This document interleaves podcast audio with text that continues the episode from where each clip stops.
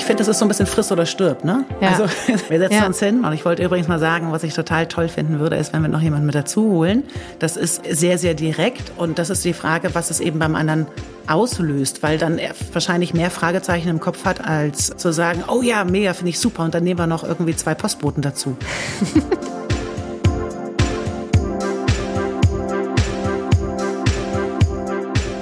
Hallo ihr Lieben, herzlich willkommen zu einer neuen Episode von Hard to Hard. Ich freue mich heute mit unserer Gästin Nele Seert, Psychologin aus Hamburg, zu sprechen. Und zwar geht es um das Thema sexuelle Bedürfnisse und Fantasien.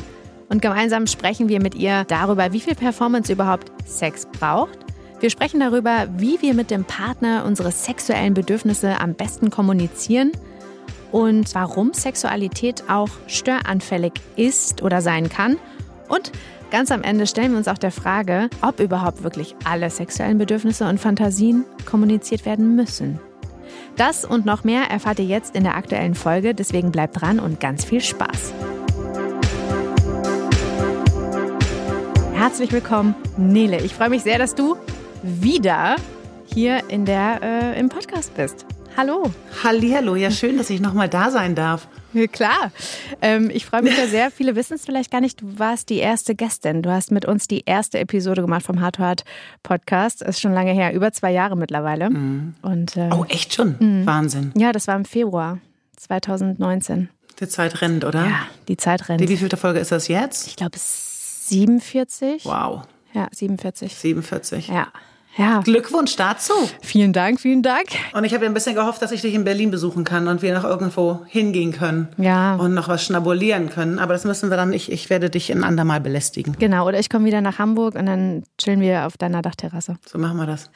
Aber Nele, äh, jetzt lass uns doch mal über das Thema sprechen. Es geht ja heute um sexuelle Bedürfnisse und Fantasien. Und bevor wir mit diesem Thema starten, haben wir ähm, so ein kleines Vorspiel, das wir immer machen mit unseren Gästen. Das heißt, ich fange jetzt mal direkt an und stelle dir drei Fragen und würde dich bitten, dass du einfach mal direkt eine Antwort raushaust. Ich lasse die auch unkommentiert stehen. Okay. Einfach mal. Das setzt mich ein bisschen unter Druck jetzt, ne? Das Nein, weißt du. Nein. Kein Druck, kein Druck. Also, was glaubst du denn, ist die Top 1 der geheimen Wünsche von Frauen?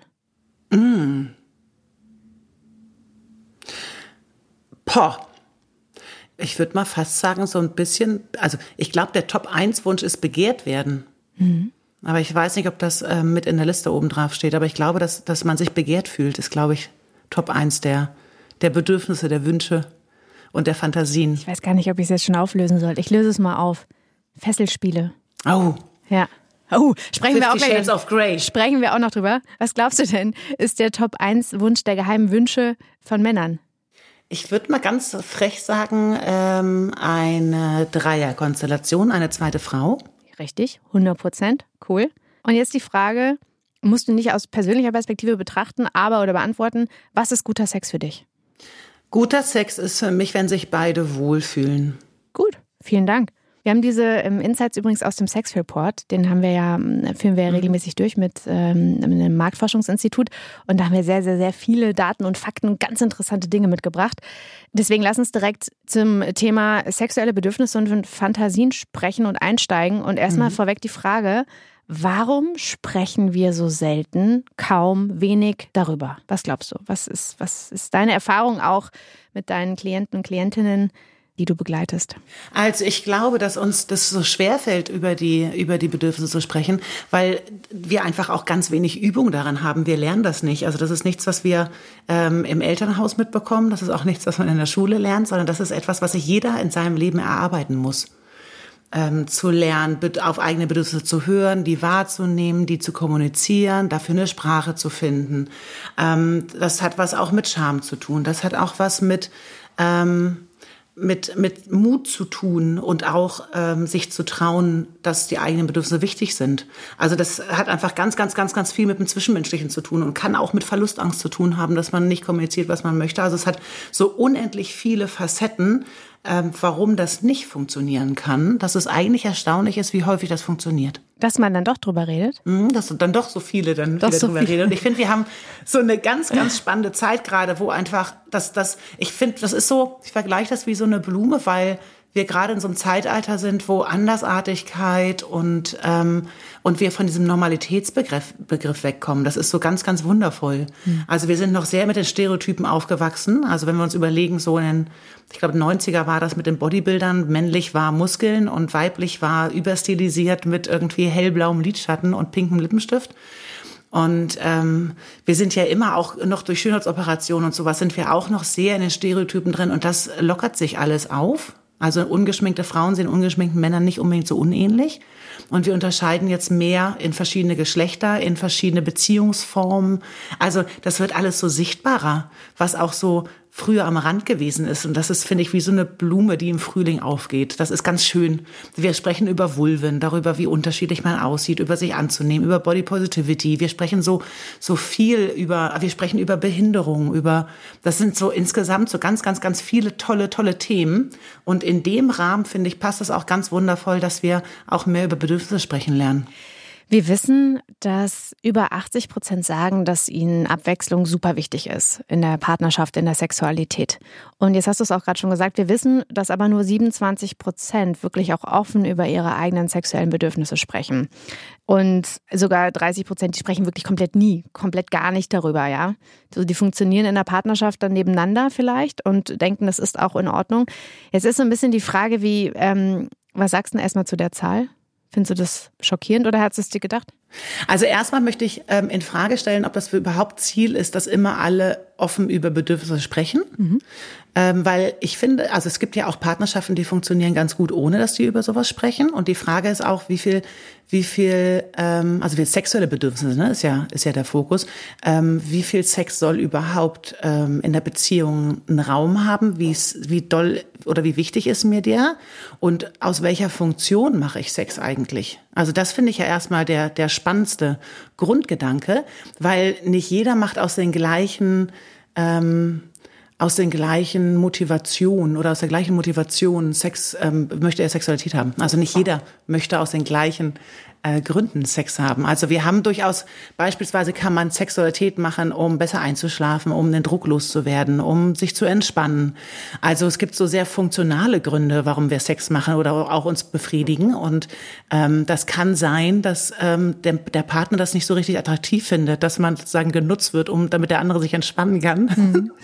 Also ist ja erstmal so die Grundfrage, warum machen wir überhaupt Sex und brauchen wir ähm, Sexualität, um wirklich Beziehung, eine glückliche Beziehung leben zu können? Ja, das ist eine gute Frage. Was glaubst du denn? Also gerade wenn man jetzt mal äh, so zum Unterschied guckt, äh, Freundschaften gibt's ja auch, ne? Und wenn man jetzt sagt, ja gut, so körperliche Nähe, du kannst ja jemanden auch umarmen. Gerade jetzt merken wir auch, dass solche Umarmungen, ich glaube, viele mhm. wollen einfach nur mal in den Arm genommen werden und da geht's gar nicht um Sex, ja. Selbst das, also hat einen anderen Stellenwert heutzutage gerade in dieser Zeit bekommen.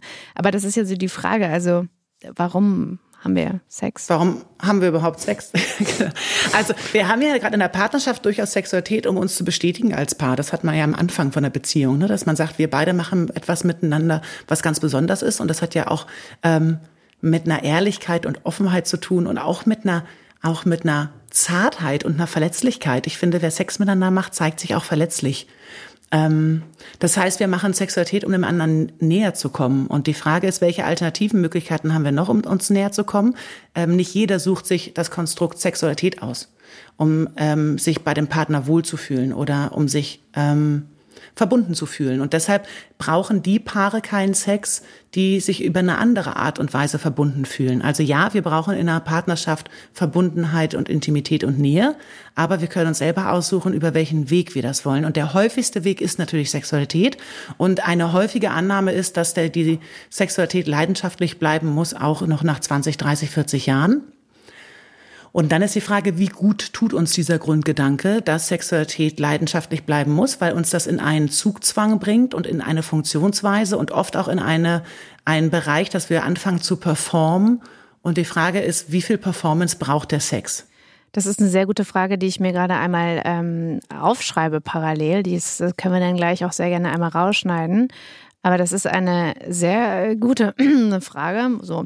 Und Nele, du hast es gerade auch schon gesagt. Ähm, müssen wir überhaupt über unsere sexuellen Bedürfnisse sprechen? Und das ist eigentlich so eine Frage, die hatte ich für ganz zum Ende geplant. Ich möchte sie auch gerne zum Ende nochmal stellen ähm, und jetzt mal so ein bisschen über diesen Weg gehen, weil du es gerade schon gesagt hast, Sex ist für viele eine Bestätigung und, und eine, eine, Art der Verbundenheit und Nähe, die ich mit dem Partner auch irgendwie austauschen und teilen möchte und dadurch aber auch erzeuge, ne, durch Sex. Mhm. Ähm, jetzt ist so ein bisschen die Frage, ähm, wenn ich mich jetzt aber entschlossen habe, dass ich wirklich irgendwie eine Fantasie habe, die ich teilen möchte, wie kann ich mich denn rantasten? Also aus diversen Gründen, weil ich vielleicht glaube, ja, das ist schon wichtig. Beispielsweise Orgasmen. Ja, mhm. ähm, wenn ich merke, ich fake immer Orgasmen, ja, und mein Partner, der denkt irgendwie, ich bin total befriedigt. Also ist, was ist das denn für eine Ebene? Und wenn ich mich jetzt dazu entschließe, einmal zu sagen, du hör zu, die Art und Weise, wie wir Sex haben, funktioniert eigentlich gar nicht, weil ich jetzt gemerkt habe, es bringt eigentlich mhm. nichts, dass ich mich selbst letztlich belüge. Wie kann ich mich da beispielsweise nähern? Und die Kommunikation starten? Ich finde das eine ganz wichtige Frage. Also müssen wir unsere Bedürfnisse mitteilen? Nein, aber wir können und wir dürfen. Und ich finde es ganz, ähm, ganz schön, wenn man eine freie Entscheidung hat, ähm, überhaupt die, oder die Entscheidungsfreiheit zu haben, ich möchte darüber reden oder ich möchte nicht darüber reden. Das setzt aber voraus, dass ich beide Optionen habe. Also wenn ich keine Fähigkeit habe, meine sexuellen Bedürfnisse zu, zu sprechen, dann werde ich natürlich unfrei, weil ich nur diesen Weg gehen kann. Und schön ist es, zu lernen für sich zu sagen, ja, ich weiß jetzt, wie ich über sexuelle Bedürfnisse sprechen kann. Ich kann mich aber auch entscheiden, es nicht zu tun und dann bin ich wirklich frei in meiner Entscheidung. Deshalb finde ich das schon schön, wenn, wenn das, man das lernt, über Bedürfnisse zu sprechen, ähm, weil man dann einfach nachher eine bessere Entscheidung für sich treffen kann, die wirklich selbstbestimmt ist. Mhm. Und über sexuelle Fantasien zu sprechen, ich finde, das ist eben schon ein sehr, sehr großer Sprung. Mhm. Ähm, und was du auch gesagt hast, Matt, ne, wenn ich, wenn ich Orgasmen vortäusche, das hat ja einen Sinn. Also ich mache das ja ähm, weil ich damit etwas erreichen möchte. Beispielsweise möchte ich, dass der Sex schneller aufhört. Ich möchte dem anderen nicht das Gefühl geben, dass er nicht gut performt. Das ist sowas Zwischenmenschliches. Also es gibt verschiedene Gründe, warum ich mich entschließe, einen Orgasmus vorzutäuschen. Oder ich möchte gar nicht mir angucken, wie meine eigentliche Sexualität ist, weil ich mich damit nicht beschäftigen möchte. Auch vielleicht aus Gründen, die ich noch nicht kenne, aber aus guten Gründen meistens. Mhm. Und ich finde, die Kommunikation über Bedürfnisse ähm, fängt ja viel, viel früher an. Also die, wo denn? Wo fängt die, die, wo fängt die an? Ich finde, dass das äh, das fängt gar nicht daran, dass man sich hinsetzt und sagt, übrigens, ein Dreier wäre mega. Oder, ne, hey, Fesseln wäre jetzt irgendwie die heiße Nummer, die ich mir vorstelle. Das ist recht plakativ. Ich finde, es fängt viel früher an zu sagen, Mensch, was mag ich eigentlich an uns und an dir? Und ähm, was schätze ich im Miteinander, im sexuellen Miteinander? Also das ist so insgesamt ähm, zu sagen, was, was, womit fühle ich mich wohl, was ist für mich angenehm. Das ist, finde ich, erstmal der erste Bereich, dass man überhaupt eine sexuelle Kommunikation ähm, hervorruft, bevor man gleich in die intimsten oder in die Analen, haha, des Gedächtnisses reingeht äh, und ähm, sehr plakativ Endfantasien kommuniziert. Also ähm, Ich finde das sinnvoll, dass es überhaupt über das Miteinander, über das, was ist mir angenehm, was ist mir ähm, vielleicht nicht, nicht so angenehm oder was genieße ich ganz besonders. Wenn man darüber sprechen kann, ist das, finde ich, so ein erster Schritt, um auch über weitere Themen zu sprechen. Okay, also nehme ich mal mit, ähm, nicht direkt das Endziel in dem Sinne wie zum Beispiel ein Dreier, sondern sich, sich nähern ja, sich annähern. Ich finde, das ist so ein bisschen friss oder stirb, ne? Ja. Also wir setzen ja. uns hin und ich wollte übrigens mal sagen, was ich total toll finden würde, ist, wenn wir noch jemanden mit dazu holen. Das ist sehr, sehr direkt und das ist die Frage, was es eben beim anderen auslöst, weil dann er wahrscheinlich mehr Fragezeichen im Kopf hat, als zu sagen, oh ja, mega, finde ich super und dann nehmen wir noch irgendwie zwei Postboten dazu. So, also ich glaube, das hat ja meistens einen Grund, warum man nicht miteinander spricht und warum man diese Offenheit noch nicht hat. Äh, mit dem Partner darüber zu sprechen, weil man den nicht verletzen möchte, weil man vielleicht auch nicht zurückgewiesen werden möchte, weil man sich vielleicht dafür schämt, welche Gedanken man hat und welche Bedürfnisse man hat. Und was ich in der Praxis ganz häufig erlebe, ist, dass die Leute sehr viel näher an ihren Bedürfnissen sind, als sie denken.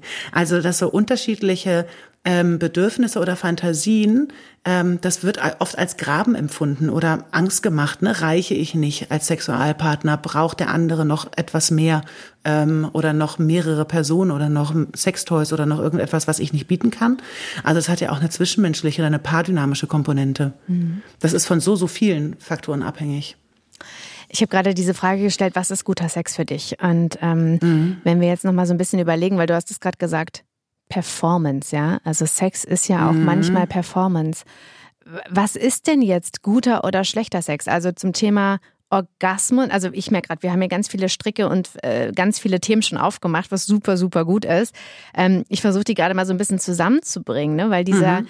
dieser Thema, also dieses, dieser Punkt, ähm, warum muss ich zum Beispiel oder möchte ich zum Orgasmus kommen? Das hat ja auch ein bisschen was mit Performance zu tun. Schafft es der Partner, dass ich kommen kann, ja? Wobei ich eher sagen würde, schaffe ich es, dass ich mich so fallen lassen kann und dass ich meinen Körper, Körper so gut kenne, ganz genau, dass ganz ich genau. weiß, was er braucht, ne? Ganz genau, ganz genau. Das ist ja dann, das ist ja dann die andere Perspektive. Aber wenn ich jetzt zum Beispiel sage, hey, ähm, keine Ahnung, wir sind fünf Jahre zusammen und ich sage so, hey, also Oralsex, das machst du irgendwie nicht so gut und eigentlich sind die ganzen letzten Jahre habe ich immer nur gefaked. Hm, also dann wird ja wahrscheinlich der Partner schon denken, okay, Mist, ich krieg sie nicht dazu, dass sie kommen kann. Also auch da ist ja dann dieser Druck, ne? Ähm ich glaube, das erste, was das erste, was dann kommt, ist, glaube ich, eine ganz große Verunsicherung, weil das die bisherige Sexualität und das bisherige Miteinander in Frage stellt und weil der Partner sich dann auch fragen kann, Mensch, wenn das irgendwie nicht so gewesen ist, wie ich dachte, was ist vielleicht noch ja. so, ähm, dass ich auf so vielleicht ich habe eine Beziehung geführt, die ich ganz anders wahrgenommen habe und wo ich ein Gefühl der Gemeinschaft hatte, was aber gar nicht da gewesen ist. Ähm, das macht mit beiden ganz ganz viel und ich finde auch, ne, wenn du Performance ansprichst, ähm, Sexualität hat immer beides, eine, eine gewisse Performance, aber auch einen gewissen Inhalt. Also Form und Inhalt finde ich da immer ganz wichtig zu unterscheiden, weil das kann sein, dass ich einfach den weltbesten Blowjob mache, aber ich fühle dabei nicht so richtig was. Dann ist es eine technische Angelegenheit, aber nichts, wo ich mit dem Herzen dabei bin. Und ich finde das eine, so eine gute Ausgewogenheit, ne, dass ich einfach so viel performe oder auch sozusagen mein Herz mit da reingebe und auch gucke, was mag ich eigentlich, was möchte ich eigentlich, ähm, dass das ein guter Ausgleich ist. Mhm. Auch da, dass ich die Wahl habe zu sagen, hey, ich, ne, so, ich reize den anderen jetzt, weil ich mit einer gewissen Performance, weil ich weiß, das kann ich. Ähm, aber auf der anderen Seite eben auch, ähm, ich, ich mache das, was mich sich gut anfühlt. Und nicht alles, was sich gut anfühlt, sieht auch gut aus. Hm. Also wenn wir jetzt, jetzt kommen wir so ein bisschen im Bereich von Pornografie, ne, was sozusagen sehr darstellend ist oder wo man sagt, ne, ein durchgedrückter Rücken ist irgendwie attraktiv oder die meisten Männer finden so ein Taille-Hüfte-Verhältnis von 0,7 oder weniger spannend. Also schmale Taille und breiteres Becken, weil schmale Taille heißt evolutionsbiologisch, hat noch nicht geworfen, breites Becken könnte aber jederzeit. So, da springt der Mann drauf an. Ne? Gibt's ja auch bei den, äh, bei den Rindern, diese, diese, diese Hinternform, äh, wo dann ähm, das ist schöner Vergleich. Ähm, man das auch nutzen kann. Ja, das ist äh, auch so ein Impuls, den man eben hat. Aber das, ähm, das sind eben so, so ähm, technische Sachen. Aber was eben ganz wichtig ist, nicht alles, was, was sich gut anfühlt, muss eben auch performancemäßig gut aussehen. Manchmal krampfe ich die Füße vielleicht zusammen oder ziehe die so ein bisschen nach innen oder ähm, ich habe der, der Orgasmus geht ja ganz selten nach hinten in so ein ich schmeiß meine Haare nach hinten und lass mich los, sondern das ist meistens dann doch eher verkrampft und der das heißt ja nicht umsonst irgendwie der kleine Tod im Französischen. Der Gesichtsausdruck ist irgendwie auch leicht verkrampft und äh, man zieht sich mehr nach vorne zusammen. Das sieht auch nicht immer hübsch aus. Man muss sich dann auch schon ein bisschen gern haben, um den Partner dann in so einer Form anzusehen oder ne, das ist dann nicht ich wenn ich dann das Gefühl habe, ich muss performen und ich muss etwas darstellen, was ich aber für mich vielleicht nicht so gut anfühlt und wenn ich zu sehr in der Performance bin, kann ich mich auch gar nicht so richtig fühlen. Und da ist, finde ich, das Gefühl schon, Fühlen schon wichtig. Und das ist, finde ich, auch die Basis von einem Gespräch. Ne? Nicht hier, ich hätte ganz gerne die und die Position und dein Bein bitte im Winkel von 135 Grad irgendwie nach schräg oben, mhm. sondern ähm, ich, ich, ich habe das Bedürfnis, ich möchte mich wohlfühlen. Und ich fühle mich schon ganz toll wohl, aber ich würde mich gerne noch ein bisschen wohler fühlen. Und da, darauf hätte ich Lust. Also wenn wir über das Fühlen gehen, glaube ich, kommen wir zu einer besseren Kommunikation, als wenn wir über Performance gehen. Die Frage ist ja, ist das vielen so bewusst? Also wissen die überhaupt, dass sie in dem Moment nur performen? Vielleicht denken sie, dass sie eigentlich fühlen. Also wie kann man sowas zum Beispiel auflösen? Weil ich kann mir vorstellen, dass das viele gar nicht so differenziert mhm. betrachten, weil wenn du nichts anderes kennst und du weißt zum Beispiel dann, ihr, ihr seid lange zusammen oder vielleicht auch nicht lange zusammen, aber ähm, du hast immer die gleiche Art und Weise und gerätst vielleicht auch immer an die gleichen Partner, die vielleicht zufälligerweise immer viele Pornos geguckt haben und genau, weil du es gerade angesprochen hast, ähm, so gewisse Dinge, die man im Pornos sieht, abrufen, dann weißt du vielleicht gar nicht, äh, dass du die ganze Zeit nur performst und eigentlich gar nicht fühlst. Ich finde das ein ganz, ganz spannender Punkt, weil auch wenn das ein bisschen plakativ ist, aber wenn wir, wenn, also ich finde es plakativ runtergebrochen, aber es hilft, finde ich, das zu verstehen, wenn der Mann ein äußeres Geschlechtsteil hat, dann, und der eine gewisse Steifigkeit braucht, um eindringen zu können, dann hat er ja einen massiven Druck, weil alle können, oder alle Beteiligten können zusehen, wenn das nicht funktioniert. Das heißt, er hat einen ganz, ganz, ganz, ganz großen Funktionsdruck. Ähm, und bei der Frau mit dem inneren Geschlechtsorgan, die haben auch einen ganz, ganz großen Nachteil. Frauen können Sex haben, auch wenn sie keine Lust haben. Und ich finde, das, das klingt erstmal so, ja, weil man kann ja Gleitgel benutzen, aber es führt eben dazu, dass man sich als Frau nicht zwangsweise auseinandersetzen muss mit den Sachen, die mir eigentlich Freude machen. Und ich erlebe das schon sehr viel, dass Frauen die Sexualität annehmen, die ihnen angeboten wird von extern. Also Männer müssen sich mehr Gedanken über ihre Lust machen, weil sie eben auch eher sichtbar funktionieren müssen.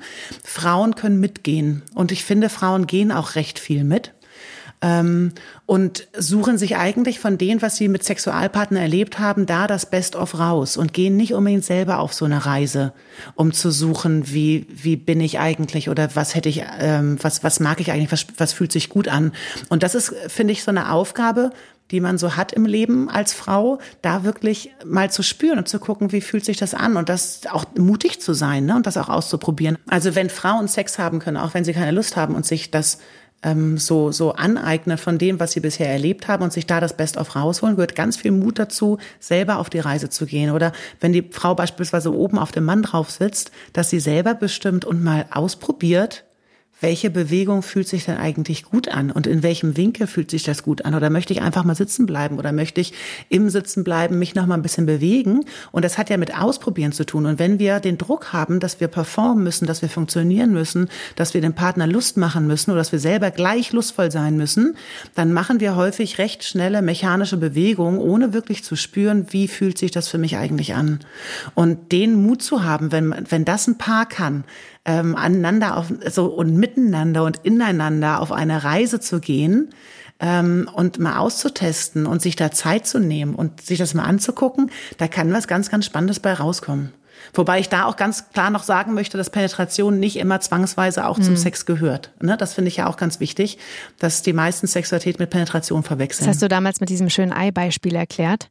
Und zwar, dass, äh, dass Penetration das Gelbe vom Ei ist, aber dass dazu noch mehr gehört zum Sex, ne? Also, also äh, Vorspiel, Masturbation, sich streicheln, nur küssen, was auch immer. Also, dass oftmals dieses, auch da, ne, der, der Gedanke falsch ist, dass Sex gleich Penetration ist. Und vor allen Dingen ist es einfach auch nicht gerade freundlich gegenüber lesbischen Paaren beispielsweise, wenn man sagt, das ist das Nonplusultra, bedeutet ja, dass andere Menschen die nicht penetrieren, weil sie eine Erektionsstörung haben, weil sie das nicht möchten, weil sie Vaginismus haben oder Schmerzen beim Sex haben, dass alles andere ja Ganz kein genau. Sex wäre. Und das, das ist, also wenn wir es mal wertend sagen wollten, etwas mhm, überheblich. Das stimmt. Aber finde ich immer ein gutes Beispiel. Können wir vielleicht auch gleich nochmal drauf zurück, weil das vergisst man dann oftmals. Ne? Also, dass es immer nur so die eine Konstellation geht. Und klassischerweise gehen wir jetzt auch davon aus, wir wollen natürlich auch äh, hier gar nicht irgendwie in, in Schubladen denken. Ähm, deswegen ist es auch immer gut, dass wir solche, solche Gegenbeispiele beziehungsweise auch mal andere Formen von Sexualität auch einfach mal betrachten. Jetzt ist so ein bisschen die Frage, wenn ich merke, mm, als Frau, weil du es gerade angesprochen hast, diesen Weg zu gehen, das hat was mit Mut zu tun. Ähm, ich weiß nicht, äh, hast du Kundinnen, Klientinnen äh, bei dir, die dann vielleicht auch mal sagen, hey, ähm, wie, mir ist, mir ist das total bewusst und ich möchte mich auf diese Reise begeben, aber ich weiß nicht genau, was ich jetzt machen kann, weil es würde vielleicht zu Irritationen mhm. führen, wie auch immer. Fange ich erst bei mir selbst an? Beziehe ich den Partner vielleicht von Anfang an mit ein? Wann beziehe ich ihn ein? Wann nicht? Also hilf uns da mal. Wie würdest du, wie würdest du da rangehen? Aber ist das nicht schön? Weil guck mal, wie viele verschiedene Möglichkeiten du gerade aufge ja. aufgezeigt hast. Also wie, wie, wie lösungsorientiert dann sofort, Mensch, mache ich das so oder mache ich das so oder mache ich das so. Genau das ist es ja. Es gibt so unendlich viele Möglichkeiten und das kann ja nur die Frau selber für sich entscheiden oder auch der Mann, ne? dass er auch sagt, er kommt aus diesem Perform, aus dieser mechanischen Bewegung gar nicht raus, er will sich auch mal austesten. Also es gilt ja für, für alle Geschlechter wirklich, also für Menschen allgemein. Aber das ist ähm, der, der, der wichtige Punkt dass jeder für sich selber überlegen darf, wo, was fällt mir leichter, mich mit mir zu beschäftigen. Also äh, kann das im Rahmen von Selbstbefriedigung passieren, dass ich so ein bisschen austeste, wie sich was anfühlt? Kann ich, ähm, habe ich eine Partnerschaft, wo es vielleicht auch ganz besonders lustvoll ist, wenn beide das zusammen machen oder wenn der Partner vielleicht auch geehrt, sich geehrt fühlt, zu sagen, Mensch, ich darf diesen Weg begleiten. Das ist etwas, das ist ein ganz wunderbares Geschenk was man teilen darf, wenn man das möchte, oder was man auch für sich selber entdecken möchte. Und das ist wirklich eine, Fra eine Frage, die kann man nur für sich selbst beantworten. Aber es gibt da ganz viele Möglichkeiten. Lass uns doch nochmal so zum Thema allgemeine Bedürfnisse äh, dabei bleiben. Du hast ja gesagt, Fantasien und Kopfkino ist für dich schon eine Nummer nicht härter, aber eine, eine gesteigerte Öffnung, ja, wenn man so, so sexuelle Fantasien steigert, äh, nicht steigert, teilt. Nee, das, also erstmal geht's, wenn wir bei sexueller Kommunikation sind, dann geht's erstmal darum, wirklich äh, zu spüren, womit fühle ich mich wohl, womit fühle ich mich vielleicht ein bisschen weniger wohl oder was ist vielleicht ein bisschen schmerzhaft, was ich bisher nicht kommuniziert habe. Dann geht's ja erstmal darum, überhaupt in eine sexuelle Kommunikation ja. zu, äh, zu kommen. Und da geht es ja auch darum, beispielsweise Begrifflichkeiten zu haben. Also wenn der eine geübter ist, sexuell zu kommunizieren und der andere ein bisschen weniger geübt ist, dann traut sich manchmal der, der weniger geübt ist, gar nicht so nach vorne zu preschen, weil er im Vergleich zu dem anderen Geübten immer das Gefühl hat, ich, ich verliere da eher. Also, ne, das ist auch, ähm, es gibt ja eine medizinische Sprache, wir können Vulva, ähm, von Vulva sprechen, wir können von Penis sprechen, wir können von ähm, Tantrisch sprechen, von, von Yoni und von Lingam, wir können aber auch vulgär von Schwanz und ähm, ähm, welches Wort man auch immer haben möchte. Ne? Mir, also ganz, ganz derbe. Meistens in dem Bereich, wenn man was Fotze nennt, ist das häufig heute ähm, eher eine Beleidigung, als dass man das in den vulgären äh, Bereich wieder rein ähm, reinpackt. Aber wir haben so verschiedene Möglichkeiten von medizinisch bis vulgär die Geschlechtsteile zu benennen und allein schon, dass man als Paar für sich herausfindet, wie, was für eine Kommunikation möchte ich, wie möchte ich die benennen und das geht noch ein bisschen feiner, in welcher Situation ist was für mich in Ordnung. Es ist eine, finde ich, eine super spannende äh, Diskussion. Wir haben da in, in einer anderen Folge schon mal drüber gesprochen. Es gibt ja zum Thema Vulva oder auch Scheide ähm, für Frauen gefühlt zumindest, und das war so die Wahrnehmung auch, nicht so einen geeigneten Begriff, den man auch verwendet, wenn man Sex hat, während des Sex. Also du hast gesagt, es ist immer kontextabhängig. Ähm, für Männer ist es vielleicht leichter, also so ein Schwa Schwanzpenis zu sagen. Ähm, für Frauen ist es ja schon relativ schwer. Ich habe gerade gemerkt, du hast nämlich auch überlegt, so, hm, was sage ich jetzt? Hm, Fotze. Mhm. Nee, fühlt sich nicht gut an. Also wenn man jetzt mal so selbst überlegt, äh, ihr da draußen könnt es auch sehr gerne mal überlegen, ähm, wie nennt ihr euer Geschlechtsteil, ja? Ich weiß nicht, hast du da Antworten, vielleicht auch aus deiner, ähm, aus deiner beruflichen Erfahrung heraus? Also wie nennen andere Frauen ihr Geschlechtsteil? Das ist tatsächlich unterschiedlich, aber ich habe auch das, das empfinde ich auch so, dass es für Männer einfacher ist, das zu benennen. Also kann man ja auch, ne? Äußeres Geschlechtsteil ist äh, sichtbarer, wird auch mehr kommuniziert, logischerweise. Ähm, aber ich habe vorhin auch wirklich ge gestockt, weil ich dachte, was ist denn das Pendant von, zu Schwanz? Weil Schwanz ist schon so ein bisschen vulgärer von der Sprache her äh, passt aber nicht mit dem F-Wort, wo sich ja ähm, viele auch überhaupt nicht gesehen werden, was ja auch für viele wirklich auch eine, eine gewisse Grenzüberschreitung ist. Ähm, ich habe noch nicht so richtig das, das weibliche Pendant zu Schwanz. Also ne, da gibt's ja Muschi und Mumu. Das sind ja sowieso Verniedlich Verniedlichungsformen, die ja auch eher wieder dazu beitragen, dass die Unterschiedlichkeit an wie überhaupt Vulvalippen aussehen, ja, ähm, also es gibt ja sozusagen äh, große weibliche Geschlechtsteile und kleine männliche Geschlechtsteile. Das ist eigentlich ja so ein wirklich so ein, so ein Übergang, den man hat. Und genau darüber eben auch zu gucken, was für eine Formulierung mag ich in welcher Situation. Und manchmal mag ich das vulgär und manchmal aber eben auch mhm. zart oder lieblich. Und das ist auch eine Sprache, die, wo jedes Paar für sich etwas suchen muss und gucken muss, was, was passt da für mich. Und ich finde, da fängt sexuelle Kommunikation ja an. Ja, total, weil wenn du, wenn du selbst nicht weißt, wie du da, also als gerade als Frau, um dabei zu bleiben, dein Geschlechtsteil nennen sollst, also auch so, dass es sich nicht irgendwie unnatürlich oder eklig oder abstoßend anfühlt, ähm, weil ich finde es ganz wichtig, ne, dass man da irgendwie auch einen Zugang dann hat. Weil wenn du das nicht hast und die Sprache fehlt, dann ist es sehr schwierig, überhaupt darüber zu sprechen. Also wie willst du es denn dann überhaupt ansprechen? Und überleg mal, wenn die häufigste Fantasie von Männern ein Dreier ist, wenn man dafür keine Kommunikation hat, hat für die kleinen Sachen oder für den Alltag oder für das Miteinander, wie soll man denn dann über Fantasien kommunizieren? Da ist doch die Wahrscheinlichkeit, dass das nach hinten losgeht, recht groß. Also, weil da geht's ja auch darum zu sagen, also ne, es gibt ja so die, die, die Worst-Case-Themen, wo man sagt, Mensch, das sind so Anfängerfehler bei, beim Thema Dreier, wie beispielsweise, wenn der Mann gerne mit zwei Frauen was hätte, die Frau sucht die Frau aus und nicht der Mann sucht die mhm. Frau aus. So, das ist schon mal so eine Sache, die schon mal ganz nett wäre, wenn man, äh, wenn man das so ein bisschen auf den Zeiger hat, dass das eventuell sonst zu Schwierigkeiten führt, weil sonst die Frau sagt, nee, dann erstmal schon mal pauschal, wenn du die toll findest, gar nicht, weil das eben auch so ein Konkurrenzding ist und zu sagen, Mensch, zu gut sollte sie ihm auch nicht gefallen, ne, so oder dann auch zu sagen, ab wann ist eigentlich eine Grenze erreicht? Ist das in Ordnung, wenn ich in der anderen Frau komme? Also ne, haben wir jetzt so eine Dreier-Situation, wo nachher eigentlich der Partner nur mit einer anderen Frau pennen möchte? Wie aktiv soll die dritte Person sein oder soll ich sein? Soll jemand eher zu, der, der zuguckende Part sein?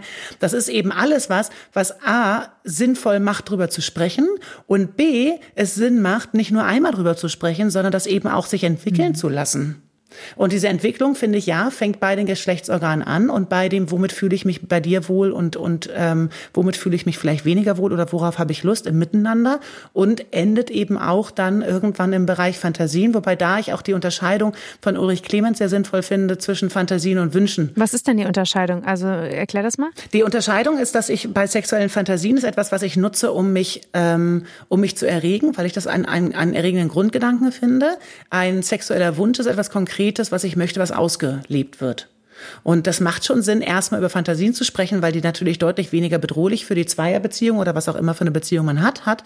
Das heißt, ähm, es geht dann nicht eben darum, äh, wir wollen jetzt, also wenn ich jetzt sozusagen dem Gedanken nachgehe, steht übermorgen eine dritte Person vor der Tür oder beim Fesselspielen beispielsweise, ne? wenn wir das mal als häufigen Grund ähm, oder als häufige Fantasie nehmen. Es geht nicht darum, dass plötzlich der andere dann da ist und sagt, pass mal auf, jetzt hier sind die Seile und mach mal und dann hat man das Gefühl, oh Gott, ich weiß nicht, was jetzt die Fantasie ist, ich muss jetzt irgendwie was machen, genau das, was der andere sich vorgestellt hat, sondern dass man es auch so ein bisschen gemeinsam erlebt und dass man eben auch merkt, wo sind eigentlich Grenzen und diese Grenzen sind auch dynamisch.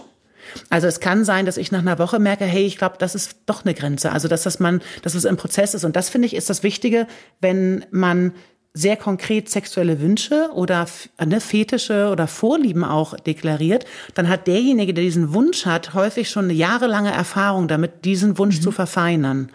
Und dann gibt man dieses Endprodukt an den Partner weiter.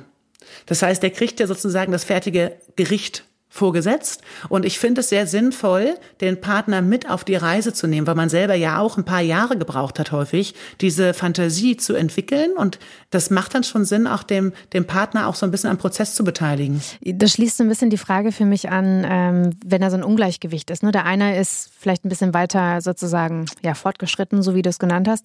Was ist denn, wenn da so ein Ungleichgewicht in puncto Offenheit herrscht in einer Beziehung? Also der eine ist super offen, offensiv, probiert gerne aus, ex experimentierfreudig. Mhm. Der andere Teil weniger. Weniger offensiv, vielleicht so, hm, ein bisschen passiv, alles gut, aber ne?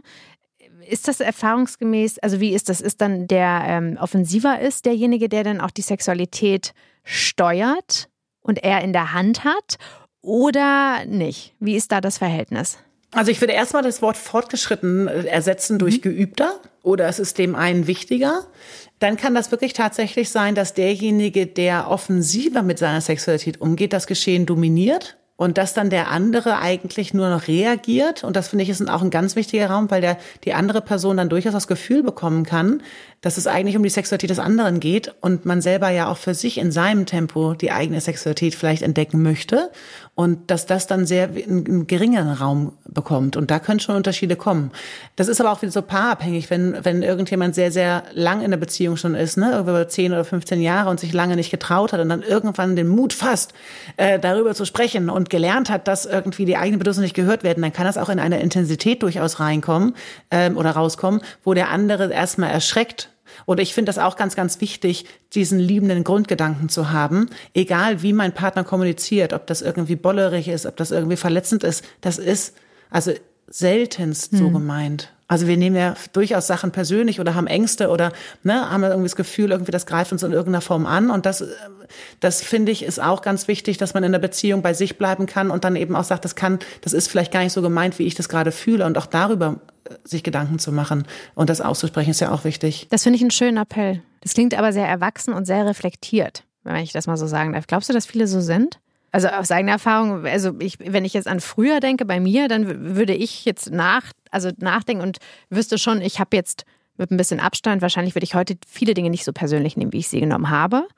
Und ich weiß nicht, hat das was mit Reife zu tun oder kommt es wirklich nur auf den Partner an? Hat das was mit Selbstwert zu tun und mit Akzeptanz und mit Wissen über die eigene Person? Und das ist wirklich unterschiedlich. Also ja, wir werden selbstbewusster mit äh, in unserem Leben, je älter wir werden. Das können wir gar nicht verhindern. Da müssen wir uns gar nicht drum kümmern. Das passiert einfach. Aber es ist ja schon wirklich unterschiedlich. Wir werden ja auch wirklich geprägt von von unserer Kindheit. Ne? Was für einen Stellenwert hat Sexualität? Ist das etwas Schamhaftes? Hatte ich vielleicht ähm, psychisch auffällige Eltern in irgendeiner Form? Hat, habe ich Gewalterfahrung gehabt oder wurden einfach meine Bedürfnisse als Kind gar nicht so richtig ernst genommen, weil ich mich eigentlich als Kind immer mehr darum gekümmert habe, dass es den Eltern gut geht oder dass ich einfach den Blick mehr auf den anderen hatte. Dann habe ich nie gelernt, auf meine eigenen Bedürfnisse zu hören. Das kann sich ganz, ganz komisch und ganz falsch anfühlen. Und das ist, ähm, auf der anderen Seite gibt es eben auch Jugendliche, die schon recht früh sehr klar mit ihren eigenen Bedürfnissen sind und, und weil, weil wissen, was sie möchten und was sie nicht wollen. Also das hat etwas mit Selbstsicherheit zu tun. Und das ist auch wieder natürlich eine Frage von unserer Erziehung und von dem, was wir bisher erlebt haben. Ähm, lass uns noch mal einmal über das Thema Orgasmen sprechen. Das äh, nochmal so ein bisschen auf dieses Performance-Thema, weil das ist tatsächlich auch eine Frage und die haben wir auch rausgefunden, die ähm, immer wieder kommt, ja, gerade bei Frauen. Da wissen wir, dass es vor allen Dingen Frauen schwerfällt, beim Orgasmus, äh, nicht beim Orgasmus, beim, beim Sex zu kommen, beim Sex einen Orgasmus zu bekommen. Ähm, und die Folge ist, dass ähm, über 60 Prozent der Frauen Orgasmen vortäuschen. Aber auch Männer machen das. Also knapp 30 Prozent übrigens. Ne? Mhm. Jetzt fragen sich wahrscheinlich viele, wie funktioniert das, aber das gibt es auch. Nur mal ganz kurz zu diesem Thema, ähm, um das einmal aus deiner Perspektive zu sagen, ähm, weil das hat ja auch was mit Bedürfnissen und auch Fantasien zu tun. Wie stehst du dazu? Sollte man, muss man immer Orgasmen haben oder nicht? Also um da einfach mal so ein bisschen den Druck auch rauszunehmen. Studien zeigen auch, wenn ähm, wir Sexualität machen, die, die funktional sind, also ne, um besser einzuschlafen, um Orgasmus zu haben, um ähm, das schöne Gefühl vom Orgasmus zu haben, dann werden wir oft mit Lustlosigkeit bestraft. Also der Körper ist prozessorientiert. Beim Körper geht es nicht darum, ob wir nachher einen Orgasmus haben oder nicht, sondern der will den Weg fühlen, der will sich wohlfühlen. Der, die, die Hautrezeptoren, die Tiefen- und Oberflächenrezeptoren, die wollen feuern. Mhm. Also der, das Instrument Körper möchte bespielt werden und möchte erklingen. Ob das dann nachher ein Finale gibt oder nicht, ist für den Körper erstmal relativ egal. Das ist häufig eine Sache, da sind wir wieder beim Thema Performance, wie du auch gesagt hast, ne, dass das dazugehört, dass das ein Kriterium ist, wenn wir zum Orgasmus gekommen sind, heißt das, das war guter Sex. Und das ist etwas, das, das würde ich mir ganz doll wünschen, wenn wir das einmal überdenken, diese Grundannahme. Mhm. Okay, es war mir nochmal wichtig, dass du das nochmal, dass du da nochmal Stellung zu beziehst, weil das ist ja wirklich so etwas, was in den Köpfen auch herrscht. Also gerade zum Thema nochmal Ungleichgewicht und der eine kommt vielleicht ähm, immer leichter, der andere vielleicht nicht. Ähm, und dann auch die Frage, spreche ich das an oder das führt ja auch irgendwie, ohne dass man es vielleicht möchte, zu einem Ungleichgewicht. Ne? Genauso wie da fallen mir zwei Sachen zu ein. Das Gerne. eine ist, dass, dass, dass ähm, also gerade wenn wir dabei sind bei Lustlosigkeit ne, und dass eine Erektion vielleicht nicht mehr so richtig funktioniert oder dass die Frau auch äh, lustvoll ist, weil sie sich den Druck eben macht, dass Erektionsstörungen auch durchaus oft passieren bei Männern, die die Lust der Frau in den Mittelpunkt stellen. Also die sagen, ähm, es ist mir wichtig, dass die Frau kommt. Das setzt ja die Frau unter Druck und den Mann logischerweise auch, weil man dann eben nicht mehr bei sich sein kann. Das andere, was ich ganz spannend äh, finde zu beobachten, ist, dass es äh, ein also ähm, eine, eine häufige Praxis ist, dass der Mann sich erst darum kümmert, dass die Frau kommt, um dann sich darum zu kümmern, dass sich das zu holen, was er braucht, um selber zum Orgasmus zu kommen. Also ich erlebe das oft, dass das eine nachgelagerte Geschichte ist, ähm, was natürlich auch für die Frau die Frau unter Druck setzt durchaus, weil sie sagt, ähm, okay, ich muss jetzt erstmal kommen. Ähm, dem Mann hilft es nachher, sich die Sexualität zu nehmen oder das Tempo oder die Reibung oder die Intensität, damit er eben auch zum Orgasmus kommen kann. Das ist ein, eine Möglichkeit, die man leben kann, ganz klar, aber das hat eben auch, hat eben auch Nachteile. Welche? Ne, dass, dass, dass, ne, dass die Frau sich unter Druck gesetzt fühlt, dass sie kommen muss. Das heißt, es macht es dann eben einfacher, einen Orgasmus vorzutäuschen. Dann kann es sein, dass die Frau gar nicht mehr so richtig penetrieren möchte, weil sie nach dem Orgasmus vielleicht empfindlicher ist und der Mann aber eine andere Aufheizphase hat und dann das in einem Tempo vielleicht macht oder in einer Intensität, die sich vielleicht nicht mehr so richtig gut für die Frau anfühlt. Und das ist, finde ich, ist eine ganz, ganz wichtige Sache, dass wir lernen, auch Sex, dass wir müssen auch Sex nicht weitermachen. Wir können auch mittendrin abbrechen oder umstrukturieren. Ich kann auch während des Sexes sagen, so hey, das fühlt sich gerade für mich nicht schön an oder lass uns mal das oder ich brauche jetzt hier noch ein bisschen mehr Zeit. Also ich finde sexuelle Kommunikation in so einer einer ähm, auf so einer Basis ist viel viel viel wichtiger als nachher sexuelle Fantasien zu zu teilen. Also ich finde wirklich, deshalb ich piekt da ja immer drauf, merkst du auch, ne? Ja. Auf diese sexuelle Kommunikation in der Situation, also man muss ja gar nicht immer mittendrin drüber sprechen, sondern generell erstmal die, die gemeinsame Sexualität zu thematisieren und dann fällt es auch einfacher, ähm, ähm, über andere Dinge noch zu sprechen. Aber ich finde es zu einfach gedacht zu sagen, wir wollen jetzt über Fantasien sprechen. Okay, also in der Situation dann auch sprechen. Ja, oder eben auch zum, zu sagen, so hier, das, wir haben ja eben schon so ein Muster, ne? Also wenn das so ein eingeschlafenes Muster ist ähm, und wir sagen, ähm, die, die Frau kommt als erstes oder die Frau kommt zweimal und dann kommt der Mann, dann kann das sehr, sehr erfüllend sein und auch ganz toll sein. Aber jetzt mal ganz kurz, wenn du es nicht anders mhm. kennst, auch mit anderen Partnern nicht, Okay, vielleicht redest du mal mit Freundinnen darüber oder mit Freunden. Dann merkst du, okay, gut, die haben irgendwie eine andere Sexualität und bei denen läuft das anders. Aber wenn du einfach, äh, ich meine, keine Ahnung, da nicht drauf kommst, dieses Muster mal zu durchbrechen oder überhaupt zu checken, dass das ein Muster ist, weil du siehst immer, dass es überall so vielleicht läuft und vielleicht haben auch Freundinnen die gleiche Erfahrung gemacht. Wie komme ich denn dazu, das zu durchbrechen? Ist das dann vielleicht was mit, was mit Intuition zu tun hat? Wo du sagst, früher oder später kommen da irgendwie die Partner selbst drauf? Oder was kann man da machen?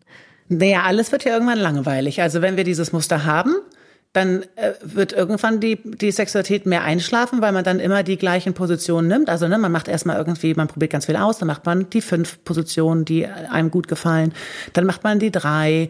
Irgendwann nach einer gewissen Zeit macht man eine äh, sexuelle Position, die einfach gut funktioniert. Das ist sozusagen Schema F. Und dann hat man noch eine Sache in petto, wenn es mal aufregend sein soll. Also das reduziert sich ja einfach. Und dann ist ja genau der Punkt, finde ich, und das ist genau der Knackpunkt, wo man dann anfängt, wie können wir unsere Sexualität wieder auffrischen? Wie können wir die wieder erweitern? Und dann gibt es eben genau den Part zu sagen, lass uns über sexuelle Fantasien zu sprechen. Also, dass wir den Bereich, der nicht kommuniziert ist, wieder mit in die Sexualität reinholen, ist ja eine Möglichkeit, das wieder ein bisschen aufzu, äh, zu öffnen und dann wieder mehr Dinge reinzulassen. Und da finde ich, ist es ganz entscheidend, auch drüber zu sprechen, ähm, dass es oft bei, bei sexuellen Fantasien darum geht oder um, also um Reizverstärkung. Wenn der ursprüngliche Reiz des Miteinanders nicht mehr ausreicht, das haben gerade ganz besonders genitale Menschen, wo es, wo die, die, die mehr, äh, ich erkläre das gleich, was ich mit genitalen Menschen äh, meine, ähm, da geht es eben darum, das System zu erhalten und noch mehr Reize hinzuzufügen. Also nehmen wir mal einen ganz klassischen Verlauf, äh, viele Pornografien geguckt und sich damit befriedigt, vielleicht ein bisschen weniger Erfahrung in der partnerschaftlichen Sexualität und ähm, dann habe ich eine Partnerschaft. Ich habe immer eigentlich mehr trainiert, Kurzzeitbeziehungen oder Affären oder One-Night-Stands zu haben. Ähm, das heißt, ich habe also mit einem gewissen Rauschzustand habe ich Sex erlebt und muss dann in der Langzeitpartnerschaft lernen, nüchtern Sex zu machen. So. Und habe all die Mittel, die ich davor trainiert habe, nicht mehr so richtig zur Verfügung. Dann versuche ich durchaus eben diesen Reiz wieder neu zu machen. Also dann kommt man natürlich auf Ideen, wir müssen die Paarebene wieder ein bisschen mehr aktivieren ne? und nicht nur Elternebene haben oder nicht nur Kumpelbasis. Ähm, aber dann kommt eben auch die Idee, wie kann ich denn die Reize intensivieren? Da kommt Sextoys mit ins, äh, ins Spiel. Da kommt, lass uns zusammen Film angucken. Ähm, lass uns zusammen erotisches Hörbuch hören. Lass uns zusammen ins Fingerclub gehen. Also ich möchte das System eben erhalten. Und ich glaube, der erste Schritt, da, da etwas zu öffnen, ist, auch zu gucken, wer bin ich denn eigentlich sexuell? Und natürlich fängt das wieder bei einem selber an. Also wenn wir uns überlegen, sexuelle Fantasien ist ja etwas, ein Konstrukt, was im Kopf passiert. Also sozusagen, wir haben das Gehirn als, als ähm, Lustmacher, weil wir über an gewisse Szenarien denken können, an gewisse Objekte denken können, was uns eben auch erregt. Und das heißt, der Körper hat dann eben auch eine Reaktion dazu. Wir haben diese Genitalität, also wir haben eben unseren Körper, wir haben Tiefenrezeptoren, Oberflächenrezeptoren, wir haben Berührung, wir haben Sinneswahrnehmung. Also unser Körper ist fähig, durch Berührung, durch Gerüche, durch, durch visuelle Reize auch erregt zu werden. Das ist der zweite große Part, den wir eben haben. Und der dritte Part, den wir haben, ist, sind die Emotionen. Und ich finde es schon ganz interessant, mal zu gucken bei sich, wie ist eigentlich mein sexuelles Muster? Also bin ich beispielsweise jemand, der eine gewisse Emotion braucht, um jemandem näher zu kommen? Also brauche ich so ein Liebesgefühl, ein Harmoniegefühl? Also allein schon, wenn ein Partner, also ne, der eine ist mehr genital orientiert und der andere ist mehr mehr emotional äh, orientiert, was was Nähe und Sexualität angeht, dann will der eine ja durchaus, um drucklos zu werden, nach dem Streit Sex haben und der andere sagt, boah, das geht gar nicht, weil ich brauche erstmal wieder das Gefühl von Frieden und von Nähe, damit ich überhaupt dem anderen wieder näher komme und Lust habe, ähm, dem anderen sexuell näher zu kommen. Und ich finde, das sind Sachen, die ähm, ganz wichtig sind, oder die, die lohnenswert sind, sich damit auseinanderzusetzen, wer bin ich denn eigentlich sexuell und was brauche ich denn? Und was für eine Reihenfolge? Also ich finde es ganz spannend, weil es gibt beispielsweise Menschen, die haben ähnliche Trigger, um mit Sex anzufangen, aber eine unterschiedliche Reihenfolge. Nehmen wir ein Beispiel.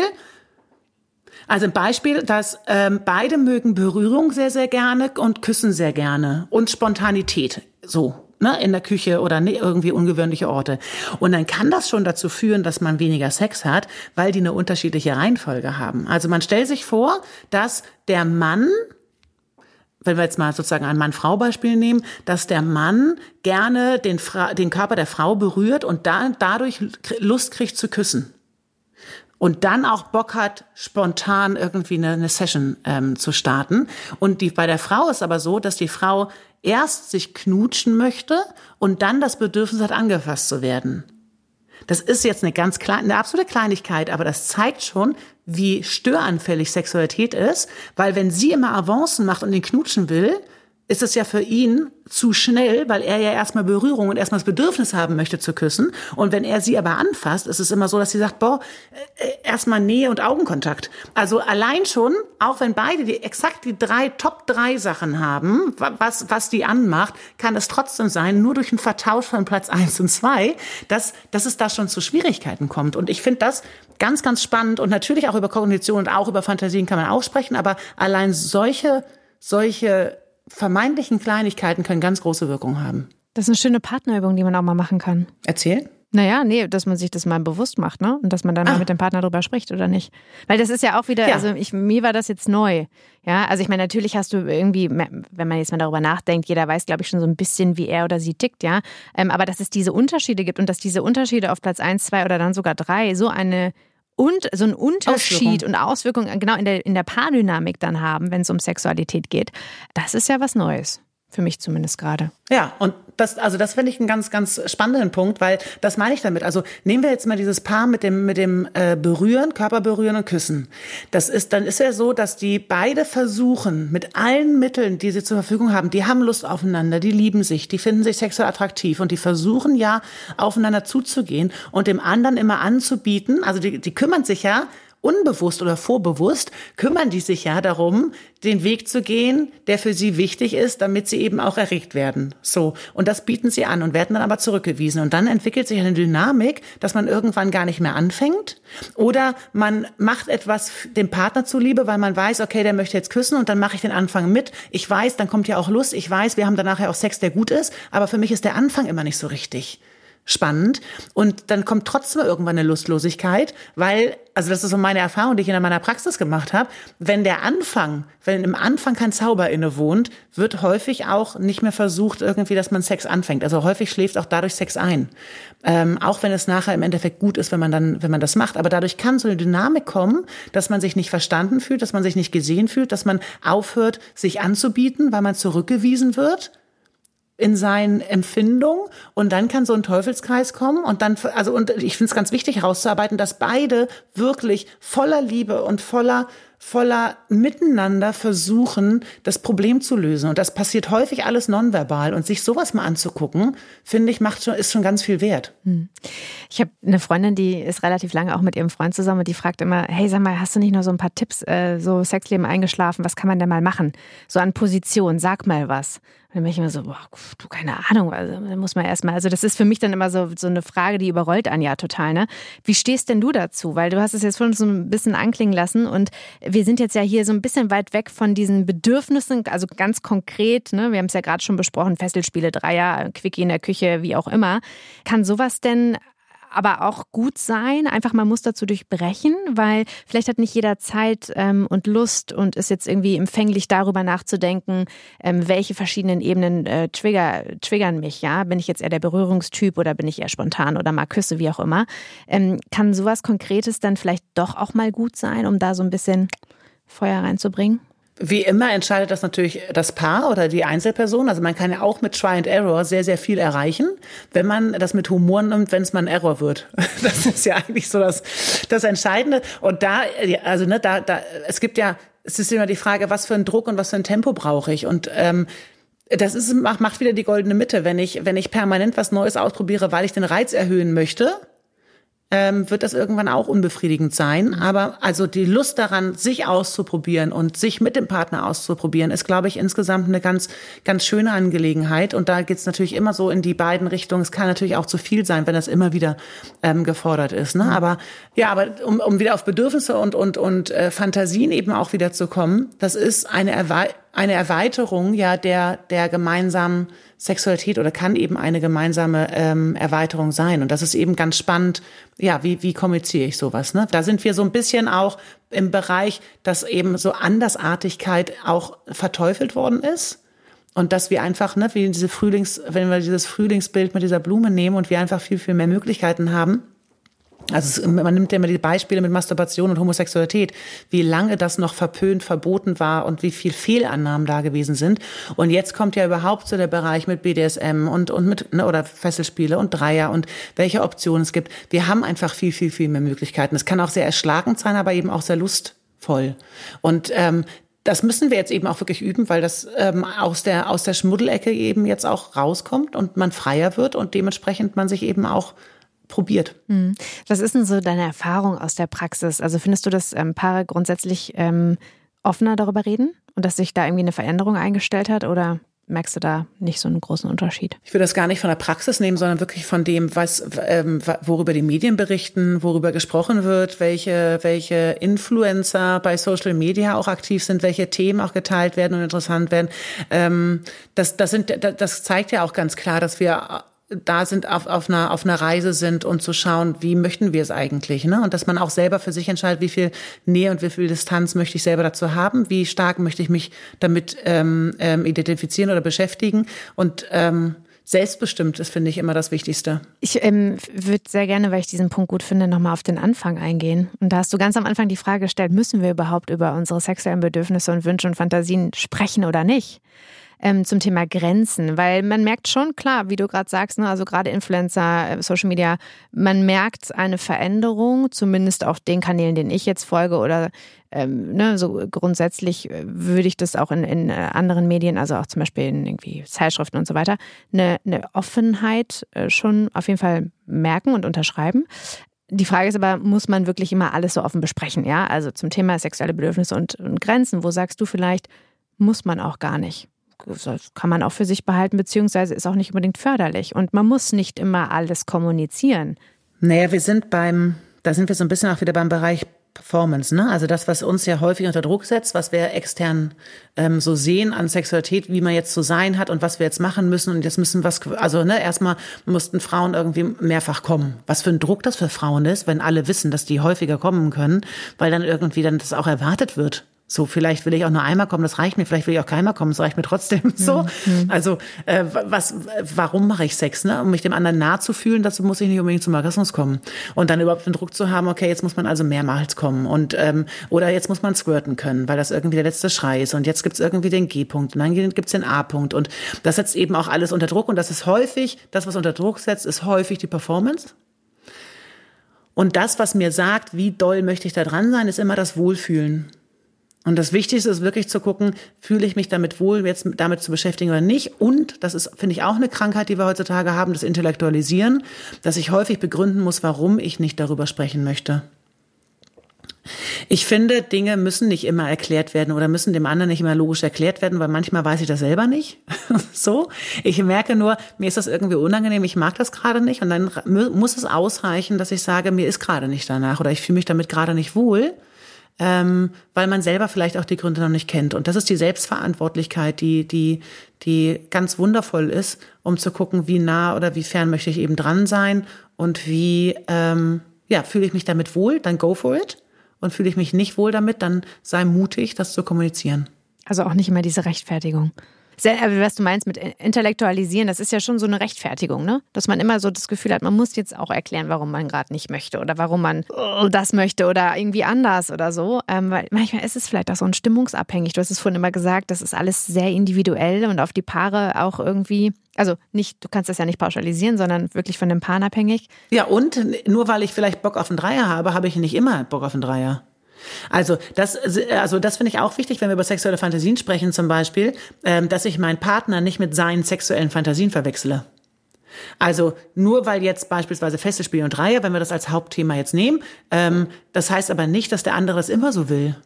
Das heißt aber nicht, dass das immer präsent ist. Also das macht ja auch dann einen Unterschied oder eine, eine, einen sinnvollen Unterschied zwischen, ich habe da eine Vorliebe oder ich habe wirklich einen Fetisch, also einen klinischen Fetisch im Sinne von, ich muss mir irgendetwas mit Seilen und Fesseln und Unterwerfung oder was auch immer, dass da, ähm, also ne, welche Fantasie da genau ähm, ähm, äh, da basiert.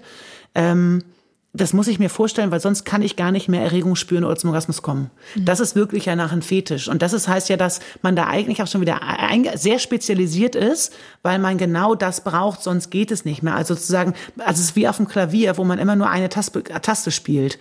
Die, mhm. die ist dann sehr, sehr geübt da drin, aber das Zusammenspiel mit anderen Sachen kann dann eben schwer sein. Und dann geht das eben wirklich in eine Richtung, die auch nicht verwerflich ist, aber die, wo es es einfach schwieriger macht, ein Match zu finden mit anderen Menschen. Wie ist das denn, wenn ich dann sowas ausspreche wie Fesselspiel und Dreier? Da bleiben wir jetzt mal bei. Und der Partner, die Partnerin sagt mhm. aber so, uh, das geht gar nicht für mich. Ne? So, also, puh, verwechselt das vielleicht damit, dass ähm, der Partner plötzlich jetzt nur noch Fesselspiele und einen Dreier möchte. Ähm, weil wenn du das einmal ausgesprochen hast, dann, dann liegt es halt da auf dem Tisch, ne? Dann ist es ja sehr schwer, das wieder zurückzunehmen. Was macht man dann? Ja, und vor allen Dingen, ich finde, da schließt sich der Kreis wieder. Äh, äh ne? Deshalb ich habe ja am Anfang auch gesagt, es geht ja erstmal darum, überhaupt über das Miteinander zu sprechen. Ähm, wenn ich jetzt sage, ich habe Bock auf ein Dreier, ist das ja sehr, sehr plakativ und lässt unglaublich viel Raum für Vorstellungen, Ängste und oh Gott, was reiche ich denn nicht? Ne? So, das, also da, ich finde, einmal den wirklich den Partner an, am Prozess beteiligen zu lassen und sich aber auch durchaus klarer zu werden, was genau am Dreier finde ich denn eigentlich so spannend? Also das ist, finde ich, so auch ein bisschen der gemeinsame Faktor, auch bei Fesselspielen. Ich mag ja nicht einfach nur Fesselspiele, weil es irgendwie weil ich gefesselt werde. Das ist also so einfach sind wir Menschen nicht gestrickt, sondern ich mag das Fesselspiel vielleicht, weil ich das Gefühl habe, ich, ich könnte mich nicht wehren, wenn ich wollte, oder ich habe das Gefühl, ähm, ich ähm, der andere bestimmt und ich kann mich nicht ausleben und das gibt bei mir ein Spannungsgefühl oder ähm, das gibt das Gefühl irgendwie, wenn ich den anderen fesseln möchte, beispielsweise, ich mag das, dass der andere erst so, ein, so einen kurzen Schreckmoment in den Augen hat und dann unglaublich in den Genuss reingeht. Ähm, also was genau an dieser Fantasie ist es eigentlich, was bei mir die Spannung auslöst. Das ist nicht einfach nur ein Dreier, das ist auch nicht einfach nur Fesselspiele. Mhm. Weil wenn wir da wirklich das mal wie so eine Lupe uns angucken, haben wir so eine, eine riesen Variation an Dingen, wa warum man das eigentlich so spannend findet. Und die, dieser Spannungszustand, also welche Situation genau daran ist, die, die man spannend findet, dann das ist ja auch genau das Thema, was, was es sich lohnt, mit dem Partner zu besprechen, weil bei diesem Bedürfnismensch, ich habe da genau ein Spannungsgefühl. Da kann man auch viel besser folgen, als wenn man plakativ das Endprodukt darstellt. Mhm. Und auch da wieder nimmt, also einmal nimmt den, den, den Partner wirklich auf den Prozess mit finde ich. Das ist ganz, ganz wichtig. Also inhaltlich zu sprechen und eben nicht nur die Form. Also ich finde zusammenfassend echt ganz schön zu sagen, wirklich im Kleinen zu denken mhm. und nicht den Partner zu überfordern mit wirklich etwas, was einfach seit Jahren in mir, in mir drin ist und ich kotze das eben einmal raus. So, das, das wird auch durchaus zu Schrecken führen, aber die überhaupt die Empfehlung, so eine sexuelle Kommunikation des Miteinanders, das, da fängt das, finde ich, an. Und wenn, wenn da ein guter Anfang ist, dann kann das wirklich ganz, ganz wunderbar enden. Sex muss störanfällig sein. Wenn wir das Konstrukt haben, wir möchten ein Leben lang mit unserem Partner zusammen sein, dann müssen wir auch Schwangerschaft, Wochenbett aushalten können, irgendwie Schreikinder oder was auch immer ähm, mit, mit, mit Familie zu tun hat. Also Sexualität, wenn Sexualität so wichtig wäre, ähm, dass es wirklich so so ein Hauptpunkt ist, dann kann es sein, dass wir überhaupt keine Langzeitbeziehung führen können. Also es muss störanfällig sein. Wir müssen Krankheit überstehen können. Wir müssen Leid überstehen können. Ähm, und da da ist es okay, wenn da eben Sexualität keinen Platz hat. Also das wenn man die Beziehung ausschließlich auf Sex basiert, ist es dann eben auch schwierig, äh, wirklich eine lange oder eine Langzeitpartnerschaft zu, zu führen. Und das ist eben auch genau das, was Studien auch zeigen. Die Kumpelbasis ist das, was einen lange zusammenhält, weil man notfalls eben sich auch gegenseitig den Hintern abwischt oder sich drum kümmert, dass da irgendwie eine knackige ähm, Krankenschwester oder ein knackiger Pfleger kommt und dem Partner einen Gefallen zu tun. Aber trotzdem wenn das Ziel ist, wirklich lange zusammen zu sein, dann, dann muss es, muss es auch Phasen geben, äh, wo die Beziehung stabil bleibt, ohne dass Sex existiert oder da mhm. ist oder einen großen Rahmen hat. Nele, jetzt haben wir so ein bisschen darüber geredet auch, ähm, wie man sexuelle Bedürfnisse kommuniziert. Also nicht so mit Boom, ich möchte Endziel, äh, zum Beispiel Dreier, sondern auch, wenn man miteinander schläft, in der Situation auch kommuniziert. Dann haben wir aber auch vorhin äh, gesagt, dass uns oftmals irgendwie die Sprache fehlt. Ne? Das war so ein bisschen bei der Vulva-Diskussion mhm. und äußere Geschlechtsteile, wie benenne ich die, zum Beispiel als Frau. Mhm. Ja, da sind wir irgendwie noch nicht auf eine Lösung gekommen. Ähm, aber wenn man jetzt mal währenddessen ist, beziehungsweise zum, zum Thema Kommunikation mhm. und ähm, wie äußere ich das, also wirklich das How, wie, wie mache ich das? Was kannst du da noch ähm, sozusagen an Ratschlägen an die Hand geben? Das ist ja wirklich eine Frage, die so eine Übungsfrage, ne? Das ist, äh, wenn man das nicht gewohnt ist, währenddessen auch äh, zu kommunizieren, ähm, dann kann das eine ganz, ganz große Überwindung sein. Deshalb äh, haben wir eigentlich zwei Möglichkeiten. Ich kann verbal Feedback geben, also ich kann sagen, hey, ich brauche da ein bisschen mehr Druck oder die und die Technik gefällt mir oder das ist sehr schön oder ne, ich, da kann ich über ähm, oder lass uns mal die Stellung wechseln oder ich spüre gerade nicht so richtig viel. Ähm, ich habe jetzt Lust, das und das zu machen. Also da klare Ansagen zu machen, finde ich, braucht auch einen gewissen Mut weil man da ja auch wissen muss, was ich möchte, um das kommunizieren zu können. Ähm, man kann aber auch so einen Schritt kleiner machen und kann ja auch nonverbal eine Rückmeldung geben. Also ich spüre ja schon darüber, wie ich, ob ich schwerer atme, ob ich etwas genieße, ob ich ähm, ähm, ob ich einen Ton von mir gehe oder ein leichtes Stöhnen oder ne, einfach ähm, wie ich mich bewege, ob ich mich öffne, ob ich die Muskulatur locker lasse, ob ich ein bisschen anspanne, ob ich die Beine mehr schließe. Also da, ich kann über den Körper auch sehr, sehr viel kommunizieren und Signale geben. Das ist eine Möglichkeit, wenn man sich noch nicht ganz so traut, eine offene Ansage zu machen und eine Ansprache zu machen, die, finde ich, auf der körperlichen Ebene ist oder sich auch zu trauen, das Setting zu ändern durch Tun So, ne? Also man kann ja äh, beispielsweise, wenn man auf dem Rücken liegt, kann man ähm, sich, sich, sich aufrappeln und ähm, sich draufsetzen. Oder ne, das ist jetzt sehr, sehr plakativ. Aber du, aber ich kann mich, ähm, ich kann Situationen ändern, ich kann mein Bein anders hinlegen. Also damit kann ich auch selber führen. Das finde ich eine, eine, eine, es ist eine sehr zarte Möglichkeit, aber damit kann ich auch ein bisschen ausprobieren. Und im Endeffekt kann ich natürlich auch verbalisieren, wobei ich es ganz wichtig finde, dass wenn ich so grundlegende Sachen habe oder Sachen, die etwas ändern, ähm, dass ich dann eher ein Setting suche, wo man eine Entspanntheit hat. Also wo man auch guckt, ist der andere gerade ähm, bereit, ähm, fühle ich mich gerade wohl, ähm, beispielsweise, das kann ich beim Kerzenschein und beim, beim heißen Getränk oder beim Glas Wein machen, beim gemeinsamen Kochen, äh, im Auto sitzen. Also, ähm, dass man einfach eine Situation sucht, wo man so grundsätzlich und unaufgeregt und entspannt über, über Dinge spricht. Ähm, da, das ist besser geeignet, wenn man so, so Grundsätzlichkeiten macht. Und das ist auch wirklich ein wesentlicher Teil. Je sicherer und je, je selbstsicherer ich mit mir und meiner Sexualität bin, desto unaufgeregter und entspannter kann ich darüber sprechen. Das merkt ja der Partner dann auch. Richtig, weil äh, das kann sein, dass da gar nichts Schlimmes hinter ist. Aber wenn ich nicht gewohnt bin, über meine Bedürfnisse zu sprechen und das poltert so ein bisschen über mich raus und ich bin da vielleicht nicht so geübt drin und sagt dann so, naja, Dreier, so, dann kommt, dann ist das nicht unbedingt immer, dass da irgendwie Gefahr droht, sondern manchmal ist der Partner auch nicht ganz so geübt da drin.